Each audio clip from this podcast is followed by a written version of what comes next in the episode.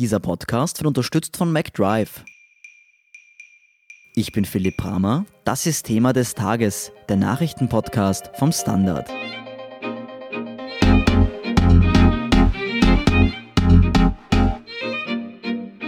Die Ankündigung Donald Trumps, die Zahlungen an die Weltgesundheitsorganisation WHO einzustellen, ist nur der jüngste Treffer von Trumps Rundumschlag gegen internationale Organisationen. Der US-Präsident hatte zuvor auch anderen UN-Gremien den Rücken gekehrt.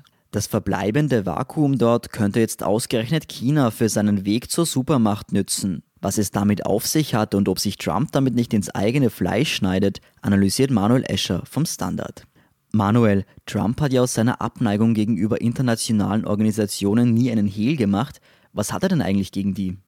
Naja, das ist eine Mischung aus Trumps eigener Ideologie und einer ohnehin tiefgehenden und schon länger vorhandenen Denkweise bei konservativen Republikanern in den USA. Das eine, also das Traditionelle sozusagen, ist, dass sich die USA in ihrer Handlungsfreiheit eingeschränkt empfinden durch die internationalen Organisationen. Also dass er sich unnötigerweise aus Sicht der USA Regeln unterwerfen, die sie dann einhalten müssen, die sie aber gar nicht bräuchten, weil wenn man die Verhältnisse von Staaten untereinander als eine Art Organisation sieht, in der das Recht des Stärkeren gilt, dann ist es nach deren Sicht unsinnig für den Stärkeren, sich diesen Regeln zu unterwerfen. Das ist etwas, was es schon relativ lange gibt, was auch in der Regierung von George Bush Jr. schon verbreitet war. Auch eine Denkweise, die viele Neokonservative so teilen und etwas, was sich auch schleichend, auch in den Obama-Jahren durchaus in, in manchen Punkten in der amerikanischen Außenpolitik eingependelt hat. Und dazu kommt aber eine Denkweise, die Donald Trump selbst im Speziellen auszeichnet. Ein Denken, in dem ganz besonders die USA sich von Gegnern umgeben fühlen und in dem die USA übervorteilt werden. In dem er glaubt, dass es sinnvoll ist, diese ganzen Organisationen, die er vielleicht auch nicht so vollständig durchgearbeitet hat wie frühere Präsidenten das haben im Kopf, dass man die am besten zunächst einmal zerstören sollte und dass er sein eigenes Regelwerk darüber legen sollte. Das hat auch ein bisschen was zu tun mit den Leuten, die ihn im Wahlkampf zum Beispiel beraten haben. Also Personen von der sehr weit rechten, so wie Steve Bannon zum Beispiel, auch von der Alt-Right-Bewegung, die den Globalismus aus ganz anderen grundsätzlichen Überlegungen ablehnen, zum Teil auch unterlegt mit antisemitischen Denkmotiven zum Beispiel. Trump war ja auch nie ein großer Freund Chinas. Man denke nur an den Handelskrieg oder auch an die Anschuldigungen bezüglich der Corona-Krise. Weil die USA jetzt aber immer mehr Organisationen verlassen, könnte das genau China stärken.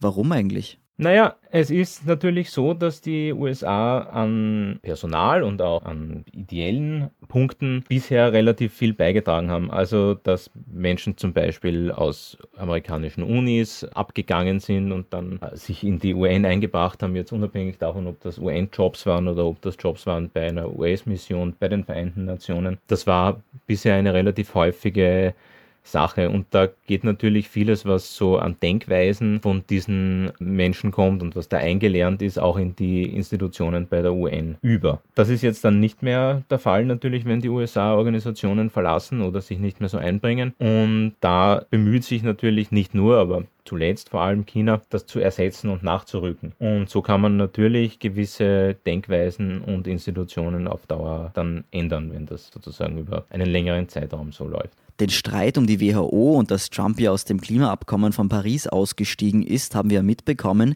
Aber gibt es da noch andere Institutionen, die Trump ein Dorn im Auge sind?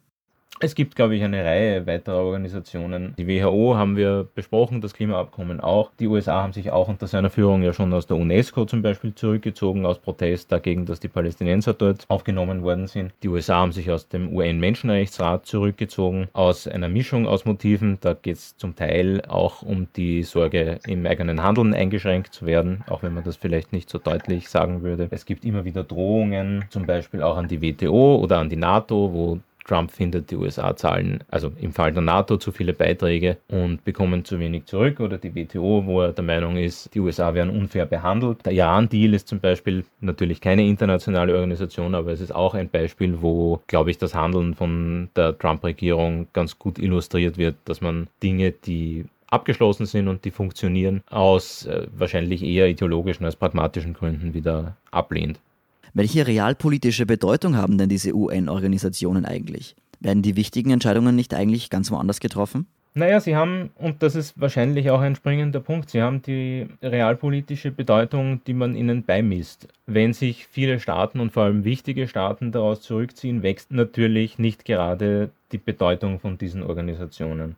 Wenn sich viele einbringen und viele das ernst nehmen, ist die Bedeutung größer. Aber zum Beispiel die WHO zeigt ja auch, dass die Bedeutung von solchen Organisationen durchaus gegeben ist. Nicht von ungefähr kritisiert, nehme ich an, Trump das Verhalten der WHO ja und macht die Organisation für den größeren Ausbruch der Pandemie verantwortlich. Wenn sie so unwichtig wäre, dann wäre ihr Versagen ja wahrscheinlich auch nicht von Bedeutung und man müsste sie nicht vorwerfen. Andere Dinge, zum Beispiel das Klimaabkommen von Paris, da ist wahrscheinlich auch den meisten Leuten, die äh, Klimadiagramme lesen können oder Höhenkarten lesen können, offensichtlich, wieso es nicht gut ist, wenn da Rückschritte passieren. Was man dazu, glaube ich, sagen muss, ist, dass die internationalen Organisationen ja nicht schon immer bestehen und auch nicht zufällig bestehen, sondern dass sie als Lehre darauf aufgebaut worden sind, was ihr Nichtbestehen bedeutet hat, nämlich im Zeitraum vor 1945. Und man muss auch dazu sagen, dass sowohl ein großer Teil der Welt als auch die USA selbst damit bis jetzt sehr gut gefahren sind und dass sich daher wahrscheinlich schwer abschätzen lässt, was es bedeuten würde, wenn die Organisationen geschwächt wären oder wenn die USA dort weniger teilnehmen würden.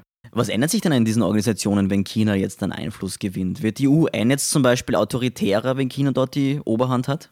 Ich glaube, es geht weniger um die interne Organisation. Also das ganz sicher auch. Es ändert sicher auch für die Mitarbeiter und für die Art, wie Entscheidungen in diesen Gremien und in diesen Organisationen getroffen werden, einiges und wie Wissen eingebracht wird. Aber ich glaube, der größere Punkt ist der schon angesprochene, dass das Personal eben anders besetzt ist und dass natürlich Menschen mit unterschiedlichen Erfahrungen und mit unterschiedlicher Art der Ausbildung, wo unterschiedlich an Probleme herangegangen wird, Dinge unterschiedlich beurteilen. Der Menschenrechtsrat zum Beispiel ist so ein Beispiel. Da haben chinesische Diplomaten Diplomaten in den vergangenen Monaten gelegentlich Menschenrechte anders definiert, als das bisher üblich war. Also bisher ist das Denken im Fall der Menschenrechte ja, dass sie absolut sind, also dass sie in jeder Situation und für jeden gelten. Da werden zum Teil Definitionen eingebracht, die Menschenrechte situationsabhängig sehen. Das ist sicher etwas, was eine deutliche Änderung wäre. Bei aller Frage, wie wichtig man den Menschenrechtsrat jetzt eben nimmt, auch angesichts der zum Teil merkwürdigen Personalbesetzungen, also von Ländern, die die Menschenrechte selber nicht auch abseits von China vielleicht nicht auf Händen tragen, die dann dort vertreten sind, ist es doch ein Gremium, das eben dann von Bedeutung ist und dessen Entscheidungen und Ansichten dann von Bedeutung sind, wenn man es ernst nimmt. Und dazu gehört natürlich auch eine gemeinsame Definition dessen, worüber man spricht. Wenn sich zwei streiten, freut sich der Dritte, heißt es ja. Könnte dieser Dritte nicht eigentlich auch Europa sein? Also, dass die EU statt China das Vakuum füllt, das Trump hinterlässt?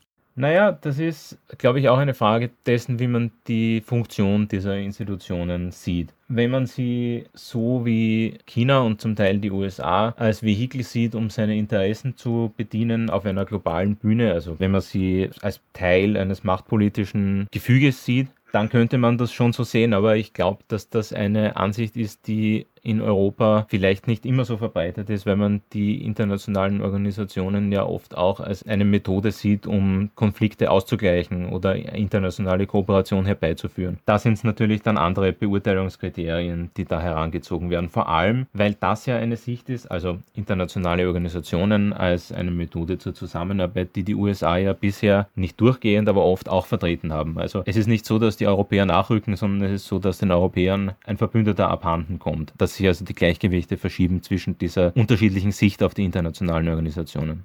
Du hast ja bereits die NATO angesprochen, die Trump ja auch regelmäßig kritisiert. Wie sieht es denn aus militärischer Sicht aus? Wackelt die Mitgliedschaft der USA bei der NATO und könnte das vielleicht etwas am militärischen Gleichgewicht der Welt ändern? Das ist eine Frage, die man sich vor allem, glaube ich, kurz nach dem Amtsantritt von Trump gestellt hat und die man sich jetzt langsam wieder stellt. Am Anfang war man ja insgesamt sehr unsicher, wie diese Trump-Präsidentschaft aussehen wird und wie er sich zu bestimmten Fragen positionieren wird, vor allem weil er im Wahlkampf ja die NATO tatsächlich stark kritisiert hat und auch in seinen ersten Monaten im Amt und da durchaus auch damit gedroht hat auszusteigen. Er hat sie auch mal als überkommene Institution beurteilt, in der die USA eigentlich nichts mehr zu suchen haben. Würde er zu diesem Denken zurückfinden, was nach der Bestätigung, die er durch eine mögliche Wiederwahl im Herbst zum Beispiel erlangen könnte, möglich wäre, dann sind da sicher weitere Verschiebungen in einer zweiten Amtszeit möglich. So wie er sich in den letzten zwei, drei Jahren präsentiert hat, würde ich sagen, dass die NATO-Mitgliedschaft wahrscheinlich momentan nicht wackelt. Zumindest nicht so lang, bis irgendjemand bei der NATO was tut, was Trump provoziert, was ja dann durchaus auch zu kurzfristigen Schritten bei ihm führen kann wie man nicht zuletzt an dem Twitter-Streit in den letzten Tagen zum Beispiel sieht. Mhm.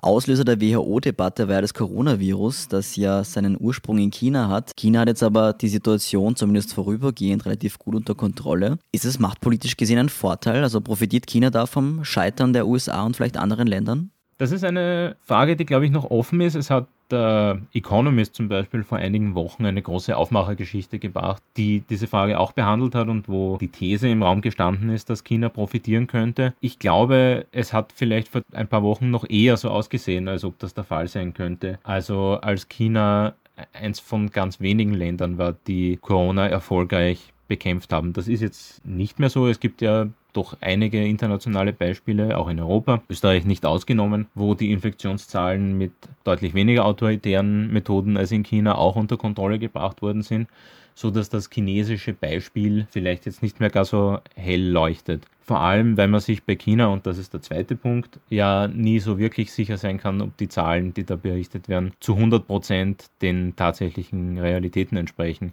Und ich glaube, dass diese Geheimhaltungspolitik und die Vertuschungsgerüchte rund um China natürlich dem internationalen Standing sicher auch nicht gut getan haben und dass das aus machtpolitischer Sicht der chinesischen Regierung wahrscheinlich auch nicht geholfen hat.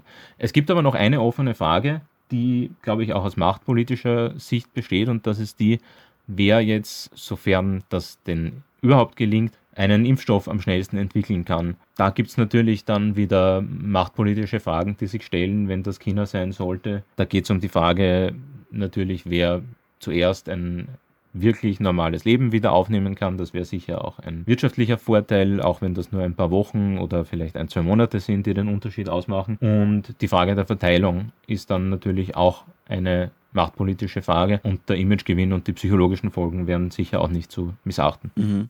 Wenn Trump diese internationalen Verbindungen abschneidet, dann verkauft er das ja alles als Wiederauferstehung der USA, will Amerika unabhängig und natürlich wieder great again machen. Ist es nicht ein Schuss ins eigene Knie, wenn er die Position der USA langfristig schwächt? Naja, die Frage ist vor allem jetzt wohl auch im kommenden Wahlkampf, was aus seiner persönlichen Sicht, also nicht aus der langfristigen Sicht der USA, sondern aus seiner persönlichen Sicht Sinn macht. Er muss seine Basis bedienen, der hat er versprochen, dass er hart und ruppig vorgehen wird auf internationaler Bühne. Da muss er jetzt natürlich in gewisser Weise auch liefern, wenn er die bei der Stange halten will, was er natürlich will und muss. Das ist die, der eine Punkt. Und der zweite ist, es kann natürlich sein, dass diese Auswirkungen nicht so schnell sichtbar sind, dass ihm selbst das schadet. Dem Versprechen, die USA wieder groß zu machen, ist es natürlich auf lange Sicht wahrscheinlich nicht dienlich, aber bis man das merkt, ist es womöglich schon zu spät. Was könnte denn noch auf uns zukommen, wenn Trump die US-Präsidentschaftswahl im November gewinnt?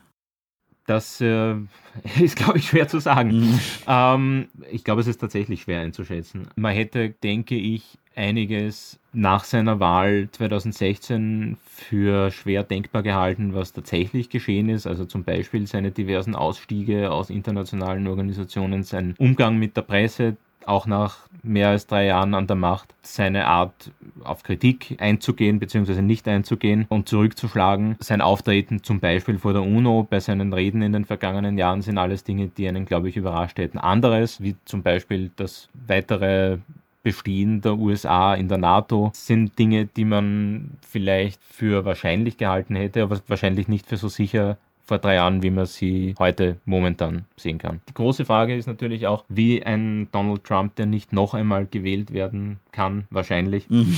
dann mit der Macht umgeht, ob er sich da eher bestätigt fühlt oder ob er seine Basis zu einem gewissen Grad auch beiseite legen kann. Seinem bisherigen Verhalten nach zu urteilen ist aber wahrscheinlich eher davon auszugehen, dass er sich bestätigt fühlt und noch weniger Vorgaben unterwerfen würde. Und wie schätzt du seine Chancen ein? Momentan wird man wahrscheinlich mit Blick auf die Umfragen sagen müssen, dass eher nicht Trump der Favorit ist, sondern wahrscheinlich eher Joe Biden. Besonders wenn man sich die Umfragen in einigen Bundesstaaten ansieht, die Trump letztes Mal eher überraschend gewonnen hat. Aber der Wahlkampf ist noch lang. Es kann sich wirklich noch viel tun, gerade in der aktuellen Situation. Es ist auch nicht sicher, wie Biden, der ja bislang vor allem im Keller sitzt und kaum in der Öffentlichkeit ist, wahrgenommen wird, wenn er, wenn er dann nicht mehr nur als Vorstellung, sondern auch als Person vor den Wählerinnen und Wählern steht. Also ich glaube, eine seriöse Vorhersage für die Wahl ist nach wie vor über einen Anteil von vielleicht 55 Prozent Chancen für Biden schwierig. Vielen Dank, Manuel Escher, für diese Analyse. Sehr gern. Wir sind gleich zurück. Wenn du endlich wieder einen Big Mac genießen willst oder du gerade im Auto unterwegs bist, dann stell dir vor, McDonald's bringt's jetzt wieder. Mit kontaktloser Übergabe zu dir ins Auto und kontaktloser Lieferung zu dir nach Hause. It's good to be safe mit McDrive und McDelivery. Und hier ist, was Sie heute sonst noch wissen müssen. Erstens, am 15. Juni lässt Österreich die Masken fallen, zumindest in den meisten Bereichen. Notwendig ist der Mund-Nasenschutz dann nur mehr in öffentlichen Verkehrsmitteln, im Gesundheitsbereich, also etwa in Apotheken, oder dort, wo der Mindestabstand von einem Meter nicht eingehalten werden kann, also etwa beim Friseur. Die Gastronomie darf ab 15. Juni wieder bis 1 Uhr nachts offen halten. Außerdem dürfen auch wieder mehr als vier Personen an einem Tisch sitzen. Seit diesem Freitag haben außerdem Freibäder, Thermen, Fitnessstudios, Hotels, Pensionen und Campingplätze wieder geöffnet. Zweitens, der Nationalrat hat am Freitag das Budget beschlossen. Zustimmung gibt es nur von den Regierungsparteien ÖVP und Grüne. Eigentlich hätte das Budget schon am Donnerstag stehen sollen. In den Unterlagen war aber ein Fehler. Statt 120 Milliarden war dort von nur 120.000 Euro Ausgaben die Rede. Der Budgetentwurf wird aber wegen der Corona-Krise ohnehin nicht halten, gibt selbst die Regierung zu. Das angepeilte Defizit von 20 Milliarden Euro wird wohl bei weitem überschritten werden. Und drittens, nach 15 Stunden Verhandlungen sind die Gespräche um einen neuen Kollektivvertrag bei der Fluglinie Lauda Motion Freitagnacht erneut gescheitert. Lauda Motion habe zwar nachgebessert, das Grundgehalt für Flugbegleiterinnen und Flugbegleiter sei aber weiterhin noch unter der Armutsschwelle gelegen. Mehr dazu und die aktuellsten Informationen zum weiteren Weltgeschehen liefert Ihnen wie immer der Standard.at. Um keine Folge von Thema des Tages zu verpassen, abonnieren Sie uns bei Apple Podcasts oder Spotify. Unterstützen können Sie uns mit einer 5-Sterne-Bewertung und vor allem, indem Sie für den Standard zahlen. Alle Infos dazu finden Sie auf abo.derstandard.at und dst.at slash supporter. Danke für Ihre Unterstützung.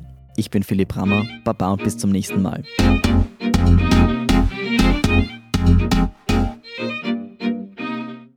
Wenn du endlich wieder einen Big Mac genießen willst oder du gerade im Auto unterwegs bist, dann stell dir vor, McDonald's bringt's jetzt wieder. Mit kontaktloser Übergabe zu dir ins Auto und kontaktloser Lieferung zu dir nach Hause. It's good to be safe mit McDrive und McDelivery.